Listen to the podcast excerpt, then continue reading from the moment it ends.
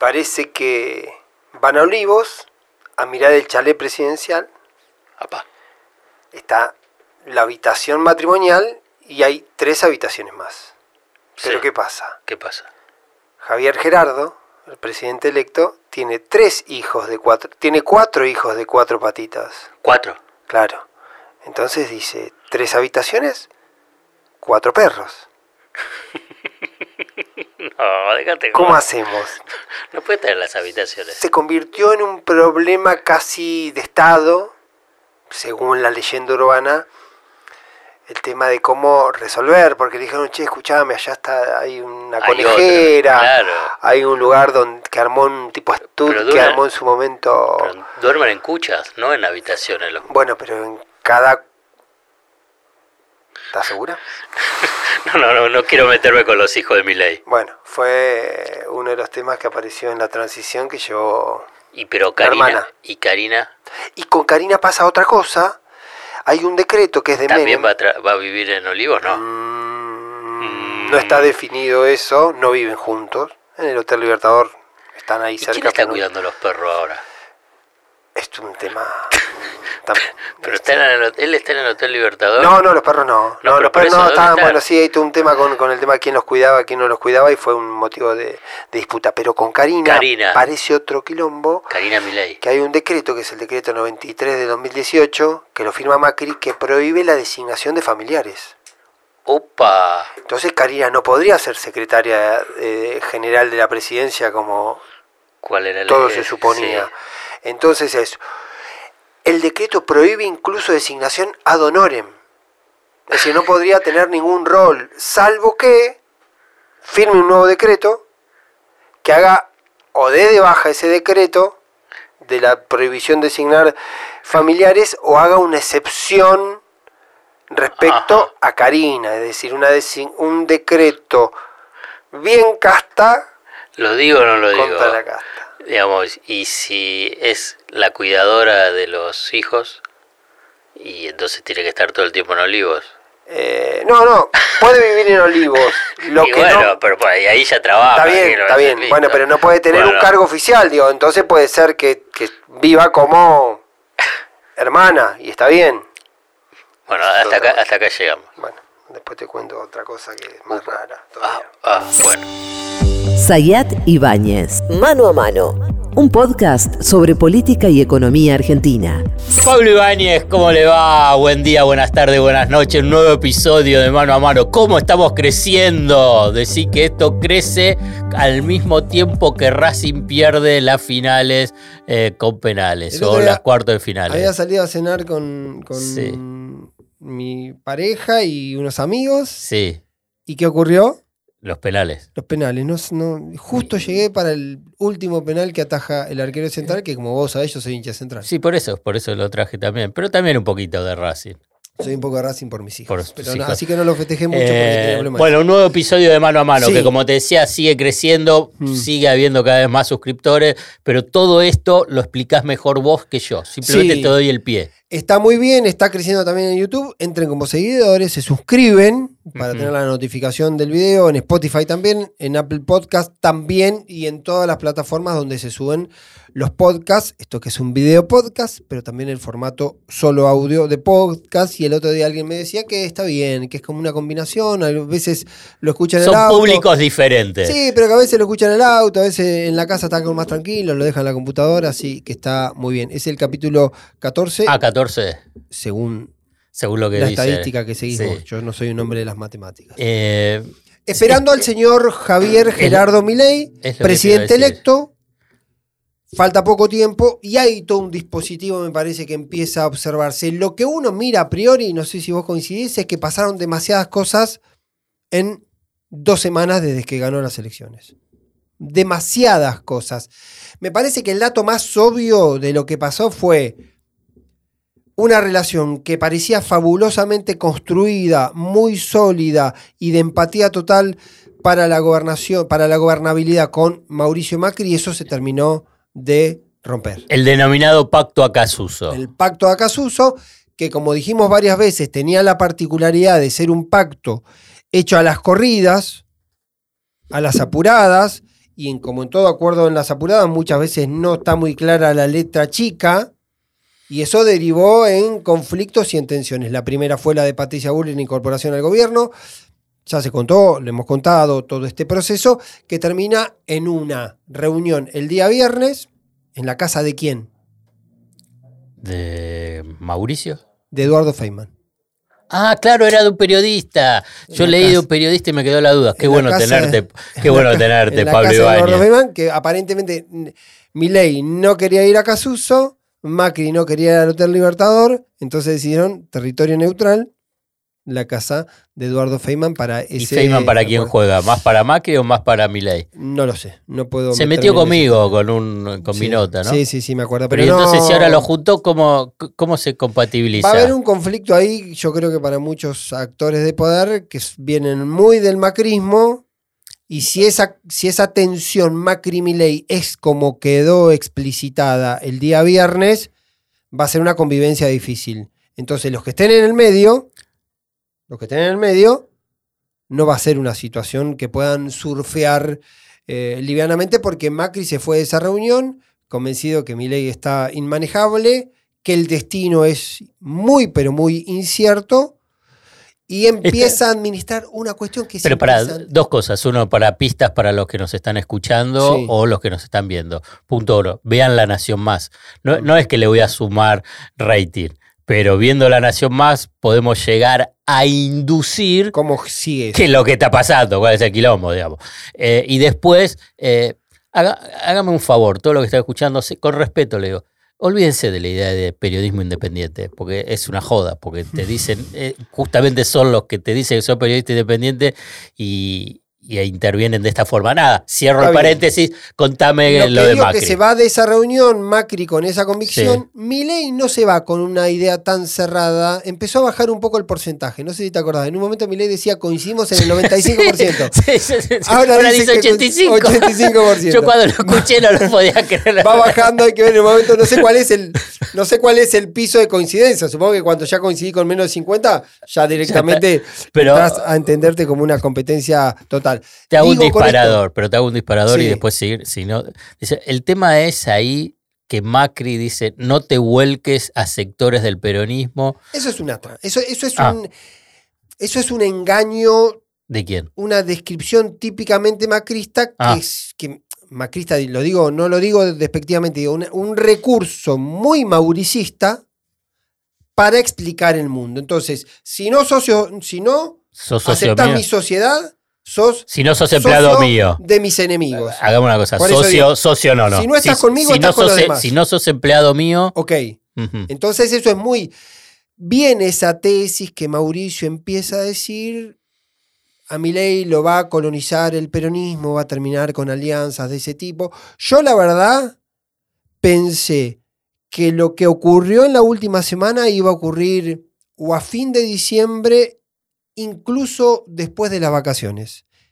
Pero mucho más rápido de lo esperado. Macri salió a decir lo de Patricia y lo de Caputo fueron acuerdos personales, es decir, no tiene que ver conmigo, no tiene que ver con el PRO. Yo pensé que lo iba a dejar caminar un poco ese proceso. Y esta idea de empezar a sugerir que, el, que la rosca es la del peronismo, empieza a anticipar esta especie de despegue. Yo creo que en ese planteo de, de fondo también está la idea de que Mauricio, según me cuentan a mí, fue con una lista de funcionarios que podían colaborar con la gestión de Milei. Entre ellos está Lerico, a Migraciones. Finalmente no ocurre. Reservas de Milei.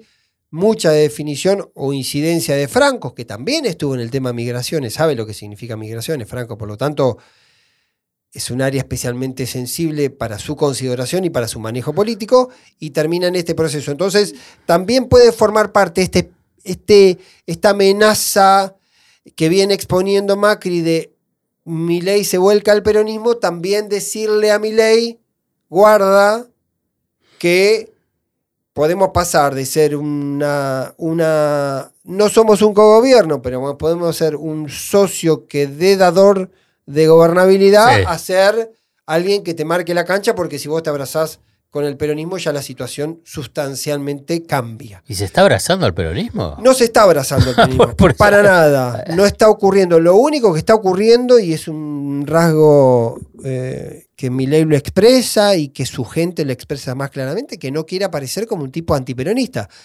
Porque medio que el antiperonismo no es una elección. O lo sos o no lo sos en algún punto, digamos. Y Milei no venía, venía teniendo diferencias. no- La verdad que es cierto, nunca mostró una cuestión anti, pero sí tuvo algunos comentarios, por ejemplo, el tema de eh, los, la, la justicia social. Sí, pero, pero no Eh. era un tipo que se manifestaba abiertamente antiperonista. De hecho, cuando empieza a ver la construcción de él, es más, Antimacrista. o por lo menos, Sí. o, o- o cuando Sí, mirás sí, sí, el sí, origen fue lo que sí, Burneckian lo puso para, para asusar a Macri, porque Bueno. Macri le quería sacar aeropuerto Argentina 2000. Vamos, vamos al origen, Bueno, ese fue el origen. también podemos hacer una distinción de decir qué tipo de peronismo, porque él es un, es- él se declara Menemista, menemista, por entonces eso. también es una versión del peronismo y ahí puede haber una apreciación. Ahora, Sí, Esa variable yo creo que todavía está en proceso, porque en definitiva yo creo que todo está en proceso hasta que empiece el 11 de diciembre Javier Milei, el 10 con el mensaje ante la Asamblea y el 11 a disponer algunas cuestiones de dice que gobierno. no va a haber un mensaje muy largo de la Asamblea No está previsto. y que va a hablarle a- al pueblo libertario. ¿Yo te conté eso? Que en un momento No. querían hacer la jura en la plaza. No, bueno, eso sí, pero que no podían, entonces en el Congreso, entonces va a ser después el discurso al estilo Estados Unidos. Viste Sí. que Estados Unidos en la esplanada ahí en Washington. Sí, que había Este- algunas observaciones también con la cuestión de la seguridad. Ah, No bueno, pero si menor. son todos libertarios. Ah, bueno, pero puede pasar cualquier cosa. Digamos, la seguridad es la seguridad, digamos. Es un tema que. Los chicos malos son los de los, liber- de los libertarios. No, pero la seguridad refiere a cosas, porque puede ser que un libertario emocionado le Sí. tire un muñeco vudú y qué sé yo. o algo. algunos de Villarroel que estén ofendidos. Bueno, y sí, lo otro. Sí, dale, dale. Fue todo chiste esto. No, no, lo otro sí que va a ocurrir es que Milei parece decidido a que no haya presupuesto, ley de presupuesto, Sí, y enfocar todo en una sola ley, que sea la ley ómnibus con la ley de emergencia metido adentro, una especie de esquema que tenga ley de emergencia para la situación económica que viene y ley ómnibus o ley de reforma del Estado. Todo Igual en que un mismo- Menem. Lo mismo todo que Menem. Menem hizo las dos cosas. Ley de emergencia, ley de reforma del Estado. Voy a robar una idea que me pareció interesantísima y vale la pena observarla ahora. Es de Martín Coan, Sí, la hace en referencia a Boca, sí. Cuando dice que el primer mandato de Macri en Boca fue de muy magro resultado Fue un desastre. Primero, deportivo. primero Bilardo, después el Bambino Veira, compraron, no sé, decenas de jugadores. Fue un Pero- desastre hasta que vino eh, el, virrey que lo salvó. No, pero lo que compara él dice primer mandato de, ah, yo para de hacerme futbolero. yo Primer, mi primer mandato de Macri con primer mandato de, de Riquelme. Digamos, si comparás mandato con mandato, Riquelme le ha ido mejor. Sí. Pero me sirve la referencia porque él habla de la construcción de la memoria histórica. ¿Quién? Ma- eh, Martín Coan. Ah, Y me sirve para llevarlo al menemismo. Que el menemismo, como menemismo, y como, si se quiere, el menemismo exitoso de la convertibilidad para la lógica libertaria, arrancó 18 meses después de la asunción de Carlos Menem. Hubo tres ministros en el medio, hubo varias crisis en el medio. Entonces, uno se atreve a pensar cuál es el periodo que le queda por delante eventualmente a, a, a Milei para arrancar eventualmente me, con da- ese proceso. me das un poquitito con esto, digamos, los periodos, los ciclos o las situaciones se han acelerado de una forma impactante. Digamos, esos dos años de Menem que comenzaron el 9 de julio de 1989 y que lo puedes extender si querés hasta el 1 de abril del 91, Mm. pero después también tampoco estaba muy claro que la convertibilidad estaba funcionando. Recién a fin del 91 es que empezás a que la inflación baja, en el 92 la tasa de inflación es del 25%, números redondos te estoy diciendo, y en el 93 el 10%, y ahí gana una elección muy fuerte, la de, sería medio término, Sí. ¿no? Eh, ¿El 93 fue 93, elecciones? Sí. Sí. Bueno, el 91, que 91. gana Dualde en provincia de Buenos Bueno, Aires. entonces, eh, pero esos dos años, hoy no los tenés. No los tenés. No los tenés, Eh, está eh, claramente no los tenés. sí. La velocidad de los acontecimientos, no sé, no sé qué decirte, si van a ser seis meses, si ocho meses, No, pero no, no. sé, no Lo, los lo tra- lo traigo como, como- Pero está bien, te entiendo, lo te traigo como entiendo. memoria histórica para, porque aquellos que creen que Menem no tuvo dos, un año y medio, dos años de tropiezos totales, desastre. hasta que encontró esa llave que le permitió tengo- 10 años de cierta estabilidad en el, u en el- 8 años de cierta en el estabilidad. diario y, me, y, y siempre recuerdo la imagen de entrando Eduardo Angelos a la noche eh, a la Casa Rosada, porque la idea era que no sabían cómo seguir, es que qué cargo le querían poner, dar a Eduardo Angelos. Mm. Eh, No había como jefe de gabinete o cualquier cosa para decir, bueno, un gobierno de unidad nacional. Finalmente no funcionó. Claro. Pero para dar la magnitud de la desorientación que había en ese momento en el gobierno de Menem. Eh, traigo esta, esta referencia de Martín Coan, que la hizo el otro día en una nota en- después de la tormenta en Futurock, que me pareció interesante, para meterla con el menemismo, para meterla con la velocidad, para ponerla con el otro fenómeno que uno tiene que mirar, que es cómo está mirando el sistema político a Javier Milei. El primer dato es lo que ocurrió con Macri, que yo creo que muy rápidamente, si en dos semanas pasó de ser el tipo que iba a ser su principal soporte, alguien que dice esto termina mal, ahí ya hay algo que hace ruido. Ahí está la velocidad de los acontecimientos. Ahí está la velocidad de los acontecimientos y también algo vinculado a Javier Milei. ¿Qué es lo que te dicen los tipos que han estado en conversaciones, en transiciones y demás? Que lo que los sorprende, que lo que los sorprende es eh, lo que alguien me describía como una convicción mesiánica Sí. de que cuando planteaba que iba a hacer algunas cosas y le empezaban a decir, no, bueno, pero para hacer eso necesitas hacer esto y esto y esto y esto y esto y esto. Y él decía, no importa, yo lo voy a hacer con el costo que sea, con las consecuencias que sea y con la determinación que sea necesaria. Ahora, Se siente el elegido, ¿eh? claro, es- quiero decir... términos religiosos. Sí, claro. Me refiero a este proceso de cuál puede ser la derivación de esa, eh, de esa convicción mesiánica con una dificultad objetiva y con un sistema político que en el caso de Macri ya le puso un- un- una advertencia y en el caso del peronismo lo está esperando. Lo está esperando porque quiere que arranque Saltamos al peronismo porque tengo muchas preguntas para darte. ¿O querés, seguir, metemos- o querés seguir con Macri? No, no, no, yo creo- El PRO y radicales. Claro, porque yo creo que ahí está. el- el- hay que ver cuál es la derivación de lo de Macri sobre la cuestión legislativa con, eh, con los bloques del PRO y con el radicalismo. A priori parece que Petri agarra ese ministerio como vice de, Mac, de Patricia Burri, no como expresión del radicalismo. Yo rápidamente fui a preguntar a Mendoza, che, ¿qué dice Cornejo de la designación de Petri? ¿Por qué vale la pena Mendoza? Mendoza fue, es la provincia que viene en, en- en la carrera por ver quién es más antiperonista con Córdoba. No, lo- no le alcanzó ahora porque sacó... 60 y pico. No, 72 sacó contra 75 en Córdoba en el balotaje. Ah, yo pensaba ahí. 67. sí. Eh, no, sacó 73. No, está bien, está bien, puede 73 a ser, sí, sí. 75. No, no, van escalando, digamos. La pretensión es alta. Eh, y Cornejo salió a decir Petri, muy bien, que vaya, que sume con el gobierno, pero nada de eh, estamos involucrados en ese gobierno. Es decir, entonces tenés esa distancia al PRO, el radicalismo, y el peronismo que lo espera con un gran interrogante. Con un gran Pero interrogante. disculpa, antes de saltar al peronismo, antes quería ir al peronismo, pero ahora me quedé con el tema del PRO. Sí. Estalló en mil pedazos. Pensás que, digamos, Macri, Bullrich, Rodríguez Larreta, Ritondo, no, No, sé, ahí hay algo. Con la distancia que toma Macri, yo creo que el que queda a priori aislada es Patricia Bullrich, con sus 10, 12 o 13 diputados según la cuenta que hagas.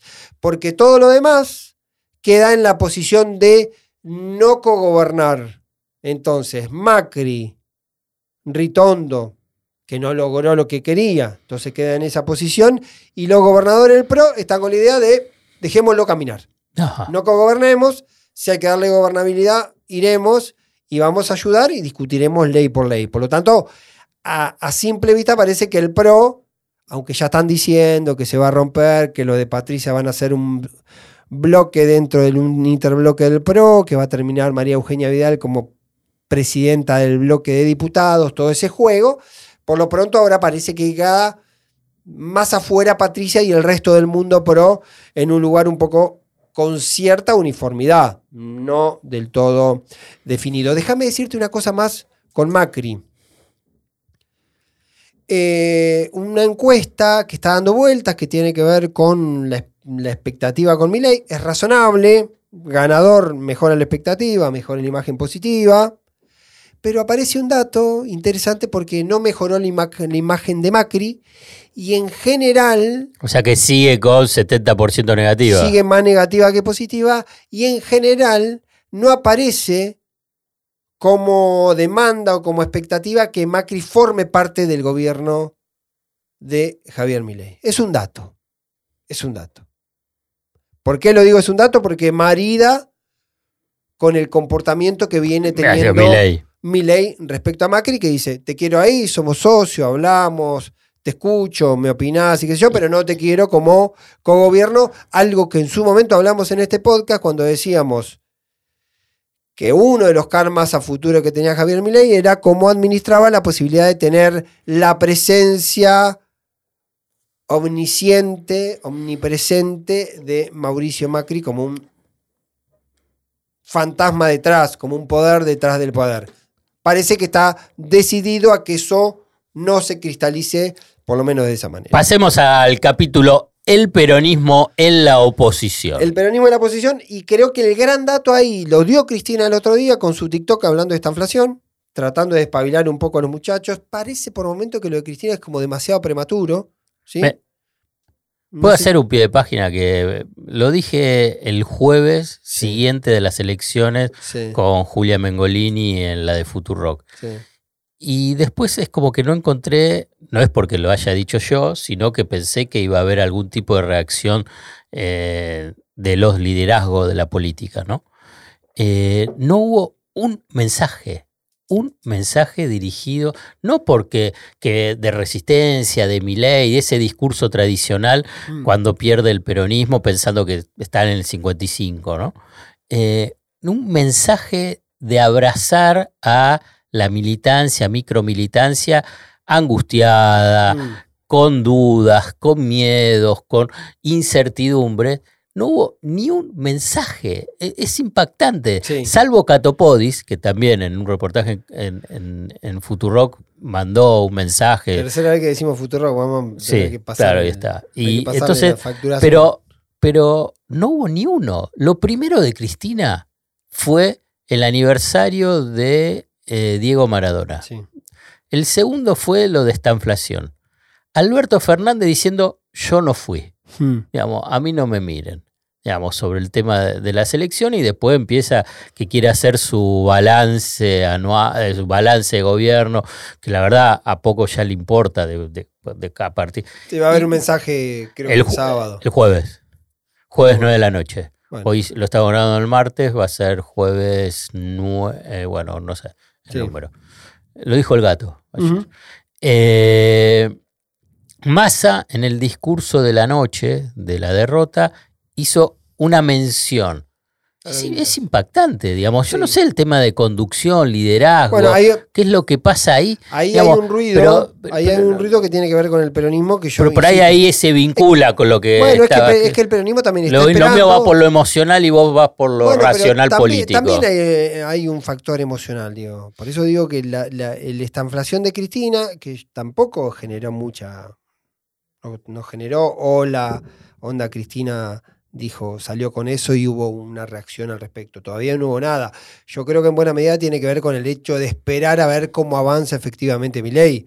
No gastar balas todavía sobre algo que no se sabe cómo va a ser efectivamente. Eh, y ahí está el peronismo esperando. El tema es que el peronismo sí, claramente, llega con una debilidad eh, de fondo. ¿Pero por qué? Llega con A ver, de- ¿pero por qué? A ver, digamos, yo te lo comento. ¿Tiene ocho gobernaciones? Sí, ¿Cuántas tiene el Diez. Juntos por el Cambio? O sea, Diez. más o menos, Sí. ocho, diez. ¿Tiene la provincia más poblada, Sí, más pero- rica? ¿Provincia de Buenos Aires? ¿Sí o no? Sí. sí. ¿Tiene la bancada de senadores y de diputados más numerosa? ¿Y entonces? Lo que pasa Los otros que- con, con un pero 4 la- de copa te cantan falta envido. Bueno, pero con la misma lógica, si tuviese, si vos ya tenías todo eso el día que fuiste a la elección y perdiste la elección, 56 a 44. Está bien. Bueno, hay dimensiones No, no, pero para mí, no sé, para mí, No, entendiendo la política entendiendo, digamos, cómo es el mapa del poder, que está muy, poder político muy fragmentado, y no es que no tienen nada. No, Parece no. como si estuviese totalmente, que es lo que el discurso quiere instalar. Lo que pasa es que impactante, eso es lo que digo de la pa- liderazgo. no, no, no, no. Lo que pasa es que vos venís de una derrota. Porque el mensaje que lleva el peronismo a la elección, perdió la elección. El mensaje genérico. Bueno, porque fue- está alienado por lo- el discurso de la derecha. ¿Qué no sé que te si. Ganó la, la- no, alienado. No sé, no sé. Pero no, escuchá, no. ganó la provincia de Buenos Aires Axel Kisilov. Sí, ganó. Bueno, pues el único. Pero no, no, pero, no, pero el persona- digamos, y la ganó, pero El caminando. el balotaje perdió en 20 distritos de 24. Perder de vista o, o sacar del mapa que perdiste la elección, que perdiste cinco provincias, en lo que va del año perdiste cinco provincias, el peronismo. Yo no estoy diciendo que, Goberna- no, no, que- no. que salgan a, no, a yo descorchar decir- champán. Lo que estoy diciendo es que el mapa político argentino ha quedado muy fragmentado. Bueno. Muy fragmentado. Y aparece como que el único que perdió el peronismo. Y, y vos tenés el pro. Es que con- cuantitativamente el único que perdió el peronismo, Alfredo. Perdiste cinco provincias. Salió tercero junto por el cambio. Bueno, pero eh, junto y ahora, por- pero estalló en mil pedazos. Pero junto por el cambio tiene 10 gobernaciones, tenía 4 y pasa a tener 10.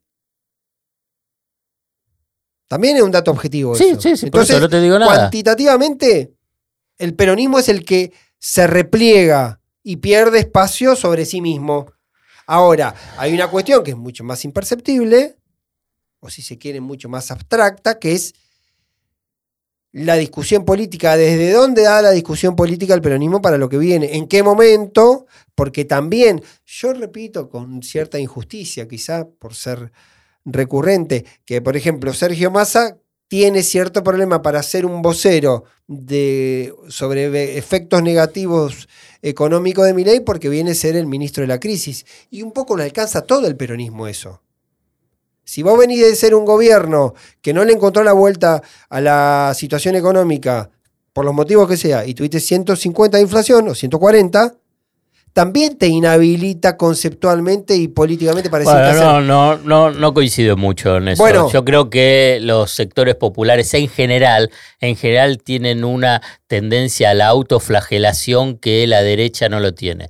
Digamos, Macri Sí. tiene un nivel de impunidad frente a un gobierno que ha sido desastroso, hasta el nivel de tener al ministro de la deuda, que ahora va a ser el ministro de Economía, Luis Caputo, digamos, que no se, no, no, no, no dejó de hacer cagada, perdón a lo que están escuchando, digamos, que ha sido, y, y aparece con una legitimidad Sí. y con una soberbia, que es la soberbia de la impunidad que tiene, que es impactante. Y vos Ahí- después agarrás, tenés la provincia de Buenos Aires y decís, ah, línea. bueno, no Déjame sé, hacer una línea con vamos a Caputo. ver. Déjame hacer yo. una línea con Caputo. Caputo es un personaje conocido, administrado por nosotros, con su experiencia absolutamente negativa en su gestión anterior. Ahora, la expectativa sobre mi ley está puesta sobre mi ley, no está puesta sobre Caputo. Sí, sí, él va a ser, él va a ser entonces- ministro de Economía. Entonces, claro, entonces digo la No, eso sí, eh, eso está que- claro. No, quiero decir que también la expectativa del votante, de- del elector o de lo que sea funciona No, no, no, en estamos- ese plano está. personalizado. No, eso está Ahora- claro. Estamos hablando al interior, cómo se procesa Bueno, el, el momento político Bueno, este. pero, pero ahí voy yo. Pero está bien, está ahí bien, voy vale, yo, ahí voy yo con la variable de que el peronismo viene condicionado porque viene de su propio fracaso. Sí. Eso lo obliga a ser cauto sobre lo que diga. Además, imagínate que van a venir por lo menos 3, 4 meses donde esencialmente, y ahí se va a medir un poco eh, la dosis de eh, antiperonismo en sangre del milenio de los libertarios, en cuanto al nivel de eh, denuncismo, de algún tipo de cacería, de algún tipo de herencia recibida, que ya, está, ya se está armando el planteo de la herencia recibida, que en muchos aspectos la herencia recibida debe ser efectivamente densa y pesada. Entonces ahí vamos a tener ese proceso respecto a lo que diga el gobierno del gobierno que se va. Y eso también lo va a inhabilitar temporalmente al oficialismo o lo va a condicionar para decir algunas cosas al oficialismo. Yo creo que hay dos momentos. A, a la oposición. Al oficialidad. al peronismo Sí. Parado como oposición. Creo que hay dos momentos. Un momento que es una especie de encrucijada y que va a ser el momento de encontrar la vuelta. Como no va a haber ley de presupuesto, la ley que va a pedir para gobernar mi ley va a ser la ley ómnibus. ¿sí? No va a pasar como la pide. No va a pasar como la pide, todo indica, después habrá que ver cómo se administra eso. Y es bastante antidemocrático, lo quiero decir, digamos, una ley ómnibus, más allá que haya formalidades Haya democráticas. formalidades. Digamos, si tenés que discutir es ley Alberto por Fernández ley. también tuvo su, su ley de emergencia. Ómnibus. no, ómnibus, donde donde va a poner todo el. Son, es diferente, ¿eh? Una cosa es ley de tres- emergencia y otra cosa es ley, de de, ómnibus. Pero bueno, digo. Pero bueno, es lo que pienso. Y si lo hizo Alberto, y si lo hizo Alberto, y si lo hizo. Menem, está, está mal. Quiero ¿qué me decir importa? que ahí va a ser una primera encrucijada para el peronismo para ver cómo administra eso, porque hay como una convicción de decir, hay una, hay una primera herramienta que habitualmente es el presupuesto, ahí hay cierta inteligencia, creo, de mi ley, porque si no el presupuesto iba a salir, iba a salir parcialmente, ahora puede salir que la ley salga parcialmente con rechazo del oficialismo, del peronismo en algunas cuestiones Eso también es antidemocrático, porque vos podés presentar la ley de presupuesto y te la van a aprobar porque es el primer presupuesto. No lo quiere hacer porque va Porque a extender. eso, claro. Va a extender el presupuesto 2023 y a partir de ahí reasignar las partidas como a vos se te, No, bueno, como se te cante. También para que la ley, la ley que pido yo sea la ley ómnibus. Por eso a eso estoy Bueno, haciendo la referencia pero que bien, pero ¿cómo no vas a tener una ley de presupuesto pero hay- porque vas y manejar los recursos como a vos se te hay un canta? despliegue, quiero decir. Posiblemente yo soy demasiado eh, básico en eso. Hay, un hay una decisión política en esa acción. Hay una decisión claramente política para decir mi ley para gobernar es esta. Mi proyecto, esto es lo que esto es lo que necesito. Y lo que tienen que hacer las oposiciones es darme esta ley para gobernar. Sí, por eso te lo digo. Y por eso está. lo primero que te dije fue antidemocrático en el sentido del concepto sobre las leyes. Está bien. Pero es lo que viene lo y es- quiero- es, lo que lo- digo yo que va a ser lo quiero el primer describir. proceso de eh, conflicto eh, para el peronismo, para entender ese proceso, para ver si estos 108 legisladores que Y no lo tenés que aprobar. Si hay cosas que no tenés que aprobar, no tenés que aprobarla. que- por eso digo que No va a porque ser- sos un nuevo gobierno le tenés que aprobar cualquier cosa. No, A ver, vos le aprobarías, digamos, si sos eh, líder de la bancada del PJ. ¿Saben qué? Vamos a hacer una emergencia previsional. Vamos no. a. bueno, eso va a ir con va a ir con va a querer va- por decreto la, la- No, por ley, dentro de la ley ómnibus. Sí, si no, entonces no va va a decir- pasar y lo va a hacer por decreto. ¿Y? ¿Y eso qué es? Bueno, ahí, ahí va a venir el Primero otro- que es anticonstitucional, ¿no? Pero ahí va a venir el otro camino que va a ser cuál es el comportamiento de la justicia. Y todo va a estar, algo que hoy parece demasiado hipotético.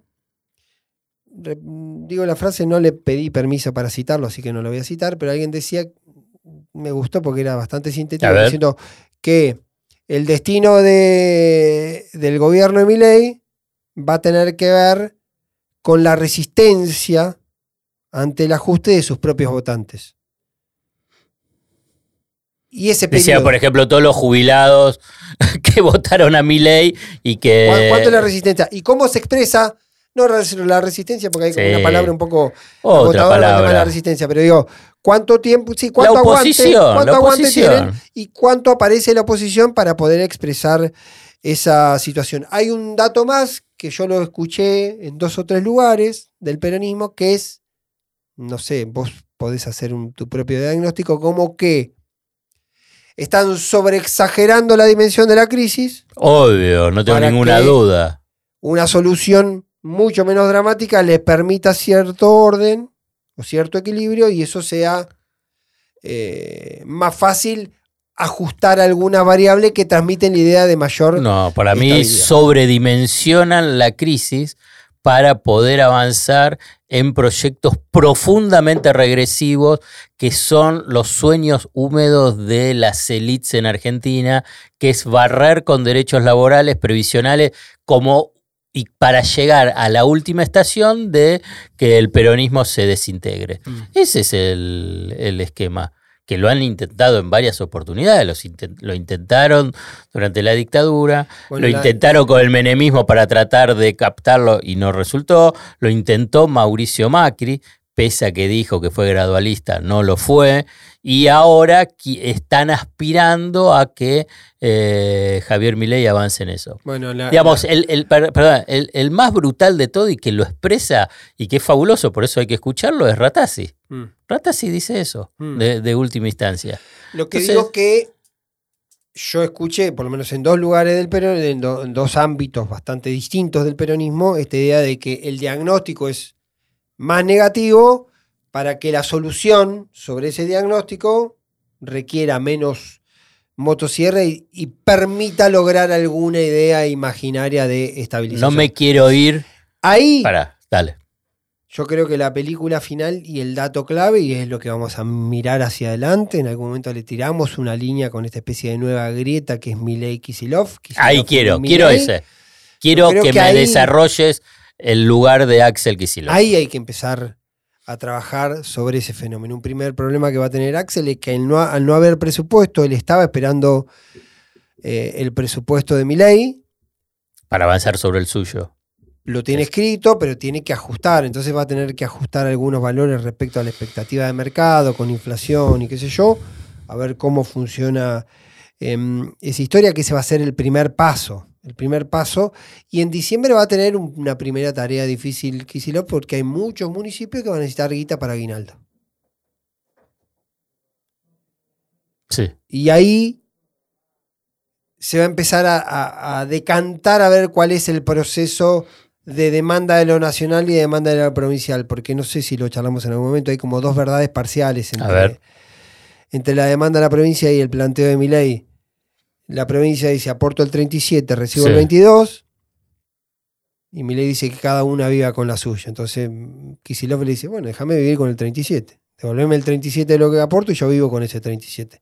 No necesitaría eh, aportes extraordinarios. Algo que no va a ocurrir el 37. Tema es cómo se establece en todo caso esa convivencia.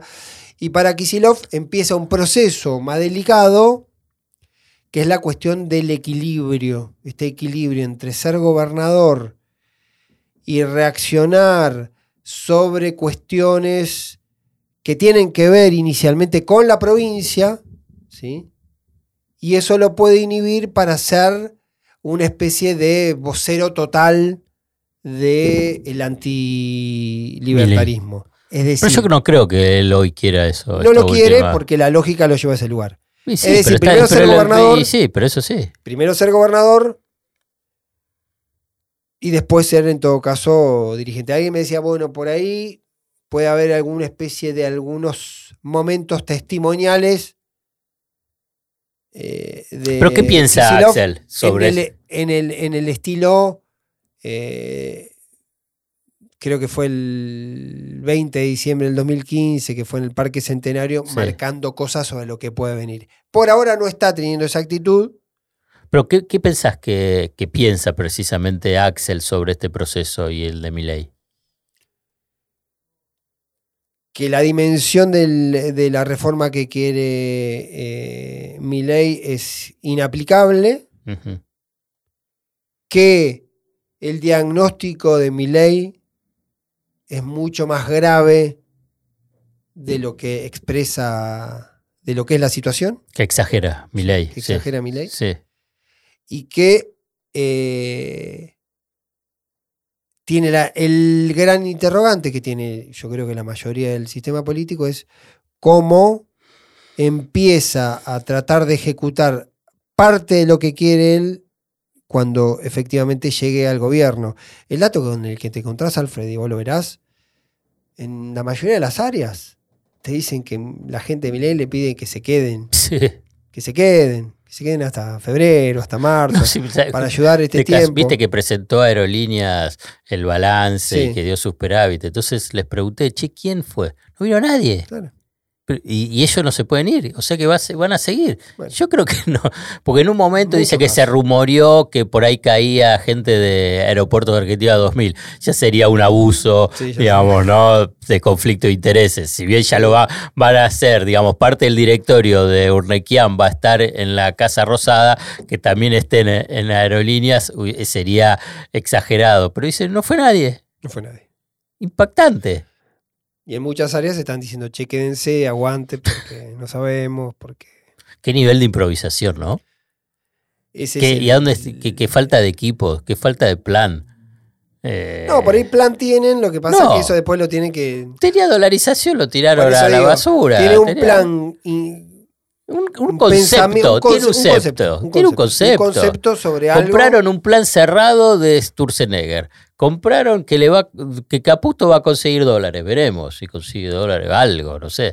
Vamos, va a querer rifar la- la- las acciones del FGS. Todo tiene que pasar por el Congreso. todo. Yo, yo creo que si este Congreso, digamos, aprueba algunas de las cosas que está diciendo, va a ser el peor Congreso de la historia. Va, va a superar la, la sumisión que fue la del menemismo. Porque si se piensa to- todo lo que está trascendiendo, después lo veremos, la semana que viene lo vamos a ver en detalles. Pero si lo que trasciende este Congreso lo aprueba diciendo, y porque es un nuevo gobierno, la verdad va a ser una, de una sumisión, pero Sí, digamos, además numérica... eh, violando, la verdad, el mandato popular. Porque, a ver, Por eso vuelvo Me- al principio. Milei, pero déjame decir, Milei sacó el 29% de los votos. Digamos, esto es lo que a la gente votó Milei. Después el resto se le sumó todo el No, antiperonismo. sacó el 30. Bueno, está bien, 30 y 29 y pico. No, no, no. Bueno, 30 y algo, dale. En la 31, general, ¿querés? en la 30? te, doy, te doy 31. Tre- 31 en la general. Ah. Después el resto se sumó, es decir, porque no quería también. el peronismo, es Yo- más. igual yo creo que el voto que se sumó es un voto antiperonista, Sí. en buena medida. Sí creo que es un voto que conceptualmente, y el voto macrista es así, y el voto de Patricia es así, cree en la reducción del Estado, cree en una economía. Más o menos las encuestas lo que daba, ¿eh? Tenés eso. Más o menos daba la de las encuestas, ¿eh? No es solo, es cierto que cuando era opci- cuando era cuando tenía Vos que todo el sos los encuestadores, tu, tu- tu equipo de encuestadores eh, decía 60% quieren que el Estado siga con el tema de la salud, de la no, educación está bien, pública, porque que no privaticen aerolíneas, que IPF no, y te daba 60% promedio, te estoy está diciendo. bien, ¿eh? no, no quiero decir que ¿O no le hay- queremos los encuestadores, Ibáñez? Yo sí le creo Ah, a los por eso. digo que después hay, eh, es, como, es como, un, como una verdad parcial, que todos creen que el Estado lo tiene que reducir en la medida que no no, reduzcan la parte donde él tiene un beneficio del Estado. Entonces, ahí está la, la clave de esta, de esta contradicción matemática de mis amigos los encuestadores. La semana que viene ya vamos a estar con presidente en ejercicio, ya no presidente electo. Estamos terminando un nuevo episodio de Mano a Mano, Ibáñez Ayat, Sayat Ibáñez. Nos vemos, señor. Hasta la Hasta próxima. la próxima. Sayat Ibáñez, Mano a Mano, un podcast sobre política y economía argentina.